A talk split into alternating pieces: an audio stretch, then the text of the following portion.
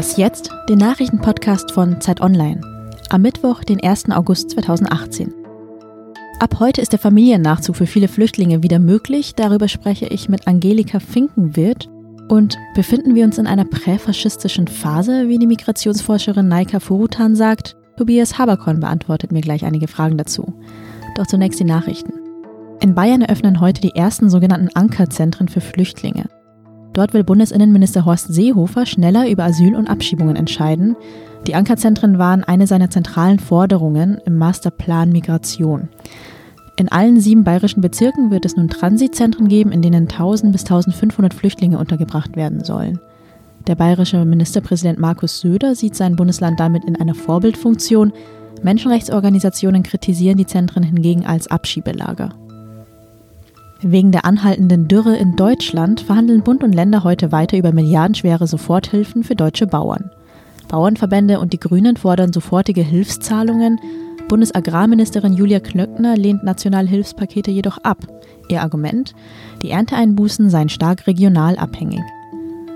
Im Mittelmeer soll ein italienisches Schiff 108 gerettete Migranten zurück nach Libyen gebracht haben. Das berichtete unter anderem die italienische Zeitung La Repubblica. Ein Sprecher der Internationalen Organisation für Migration bestätigte, dass das Schiff nach Libyen gefahren sei. Einzelheiten zur Rettung seien aber noch unklar. Das Flüchtlingshilfswerk der Vereinten Nationen kritisiert die Handlung. Libyen sei kein sicherer Hafen und diese Handlung könne internationales Recht verletzt haben. Redaktionsschluss für diesen Podcast ist 5 Uhr.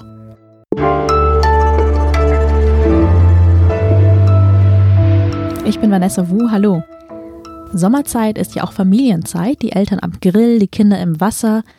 Für viele Flüchtlinge sah es aber lange Zeit ganz anders aus oder immer noch, denn viele von ihnen haben Monate, manche auch Jahre darauf gewartet, ihre Angehörigen aus Kriegs- und Krisengebieten zu sich holen zu können.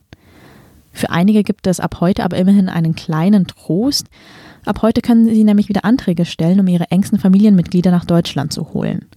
Unsere Innenpolitik-Expertin Angelika Finkenwirt hat sich das Gesetz angeschaut und ich habe sie auch gerade in der Leitung. Hallo Angelika. Hallo Vanessa. Ja, endlich Familiennachzug könnte man meinen, aber die Möglichkeit besteht ja gar nicht für alle. Wer darf jetzt eigentlich seine Familie nachholen?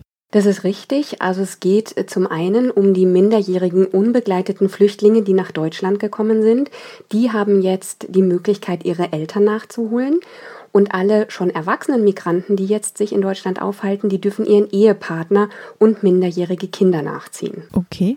Aber sie dürfen nicht alle auf einmal kommen, denn das neue Gesetz, was die Große Koalition geschaffen hat, der Paragraph 36a des Aufenthaltsgesetzes, der regelt, dass nicht mehr als 12.000 Menschen pro Jahr einreisen dürfen, wenn sie humanitäre Gründe anführen können. Was ist dann mit den anderen? Müssen sie dann warten? Wie wird das überhaupt dann priorisiert? Weißt du das? Also es sieht so aus, dass erstmal alle natürlich einen Antrag stellen können, alle Angehörigen im Ausland, die hier Familienmitglieder haben. Diese Anträge werden dann geprüft.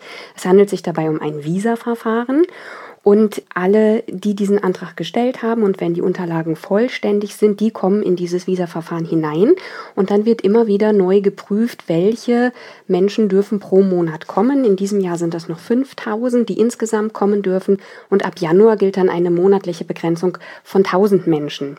Die anderen haben noch die Möglichkeit, sich auf den Paragraphen 22 des Aufenthaltsgesetzes zu berufen. Der regelt sogenannte Härtefälle. Also er ermöglicht den Familiennachzug, wenn das Leben eines Angehörigen im Ausland akut bedroht ist, wenn er dort also sterben würde, aus welchen Gründen auch immer. Nun betrifft diese Familiennachzugsregelung ja sogenannte Subsidiärschutzberechtigte, also das sind nicht anerkannte Flüchtlinge. Genau. Ähm, und die meisten davon sind aber aus Bürgerkriegsländern wie Syrien. Da könnte man ja sagen, naja, sind da nicht alle Angehörigen in Lebensgefahr? Das wird natürlich zu prüfen sein. Also es gibt da noch keine Präzedenzfälle. Wir wissen nicht genau, wie dieses Verfahren ablaufen wird. Die Juristen sind auch sehr gespannt, weil es für sie auch noch Neuland ist. Also das kann man noch nicht so genau sagen. Prinzipiell haben sie dieses Recht. Das gilt aber nur, wenn die entsprechenden Anforderungen erfüllt sind. Der hier lebende Flüchtling darf zum Beispiel nicht straffällig geworden sein. Mhm. Wie regeln das eigentlich die Nachbarländer? Wir in Deutschland tun ja manchmal so, als würde die ganze Welt hierher einwandern und als käme da dieser große Influx mit dem Familiennachzug. Ja, bei den Nachbarländern, wenn man jetzt zum Beispiel mal auf Österreich oder Schweden guckt, die regeln das deutlich strenger. Also in Schweden gibt es zum Beispiel gar keinen privilegierten Nachzug. Okay. Da ist es bei Flüchtlingen mit subsidiären Schutzstatus so, dass ihre engsten Angehörigen nur nachkommen können, wenn die Flüchtlinge ihren Asylantrag vor dem 24. November 2015 gestellt haben. Ansonsten besteht da eigentlich keine Möglichkeit. Und in Österreich ist es so, dass die subsidiär Geschützten frühestens drei Jahre nach der Anerkennung ihres Antrags Angehörige nachholen dürfen. Die einzigen, die nicht unter diese Regelung fallen, das sind unbegleitete minderjährige Flüchtlinge, die dürfen ihre Eltern nachholen. Okay, also sogar teilweise noch strenger als in Deutschland. Sehr viel strenger, genau. Dabei ist es auch hier schon nicht toll, wenn es nach 12.000 auch wirklich diesen Stopp geben sollte. Naja, aber wir gucken mal weiter, wie das läuft. Danke dir schon mal für die Infos, Angelika. Sehr gerne.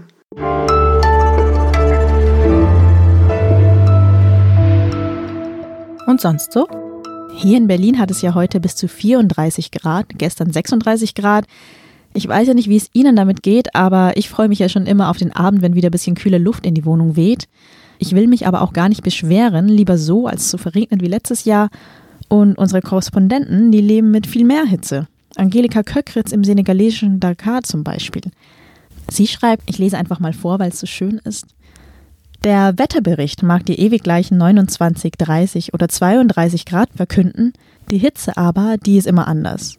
Da ist die feuchte Hitze der Regenzeit in den Monaten Juli und August, in denen man nachts aneinander klebt, und dann ist da die Hitze des Oktobers, trocken und unerbittlich, die den Passanten zur Mittagszeit traktiert wie ein Faustschlag und jeden Schritt zum Kraftakt macht. Die Regenzeit bringt die Mücken, sie macht die Menschen träge. Wer kann, verreist, die anderen arbeiten mit halber Kraft weiter. Dakar fällt in einen Sommerschlaf und wacht im Grunde nur auf, wenn es an den Strand geht.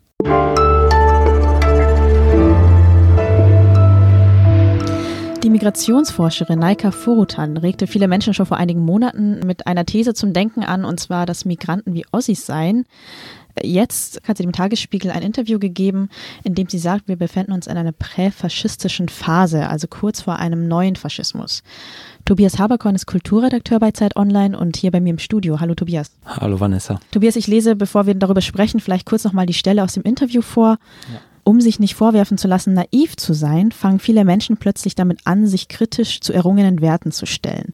Stück für Stück erodiert somit ein moralischer Grundkonsens. Die gesellschaftlichen Entwicklungen weisen in eine präfaschistische Phase. Ein ganz schön harter Vorwurf, oder?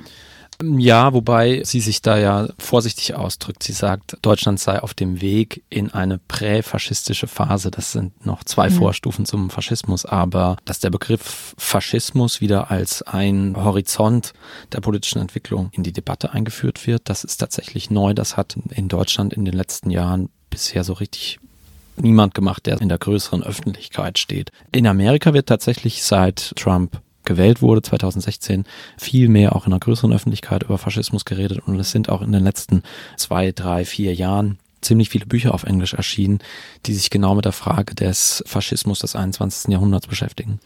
Wie siehst du denn die Debatte hier? Würdest du sagen, da ist was dran? Also die Art, wie äh, Naika Forutan die Situation beschreibt, finde ich schon realistisch. Sie spricht davon, dass dieser moralische Grundkonsens, der sich in der Nachkriegszeit ausgeprägt hat, dass der erodiert. Und sie macht das fest zum Beispiel an der Tatsache, dass darüber debattiert wird, ob möglicherweise Flüchtlinge im Mittelmeer ertrinken lassen sollte. Sie macht es auch fest an der Art und Weise, wie gegen äh, Mesut Özil Kampagne gemacht wurde. Und das sind tatsächlich alles Dinge, die sehr bedenklich sind und das als Präfaschismus zu bezeichnen, finde ich nicht übertrieben. In deiner Analyse schreibst du ja auch, Deutschland habe ein dialektisches, um nicht zu sagen neurotisches Verständnis zum Prädikat Faschismus.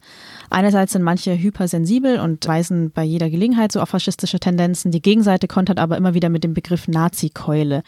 Du schreibst aber auch, vielleicht sind beide Wahrnehmungen irgendwo richtig oder vielleicht ist da irgendwo ein Kern. Was meinst du denn damit? Also ich meine, es gibt tatsächlich diesen Spruch, wäre den Anfängen und eine starke antifaschistische Tradition in der Bundesrepublik, die eben sozusagen da uns immer darauf trainiert, dass wir ganz besonders vorsichtig sind damit, dass die Demokratie erhalten bleibt. Deswegen gibt es vielleicht eine Art inflationäre Warnung davor, dass der Faschismus wieder losbrechen könnte. Und dieses Gefühl, dass da zu übervorsichtig gewarnt wird, das haben halt Rechte in den letzten 15 Jahren verstärkt ausgenutzt, um sich gegen Kritik an ihnen zu immunisieren. Und das ist sozusagen dieses Wechselverhältnis. Einerseits ist es richtig, dass Deutschland ganz besonders sensibel in dieser Hinsicht ist. Andererseits macht es das aber auch den tatsächlich real existierenden Rechten leicht, sich gegen Kritik zu wehren. Was ich ja noch ganz interessant finde, heute ist ja viel von Hass die Rede, Hate Speech. Caroline Imke schrieb ja auch das vielgelesene Buch Gegen den Hass. Aber du sprichst gar nicht von Hass in deiner Analyse, sondern von Angst. Also das Rechte eine Angst vor einer Katastrophe durch Einwanderung, Gendertheorie und Postkolonialismus haben. Also wieso machst du das alles am Angstbegriff fest, anstatt dich auch in diesen Hassdiskurs so einzuordnen?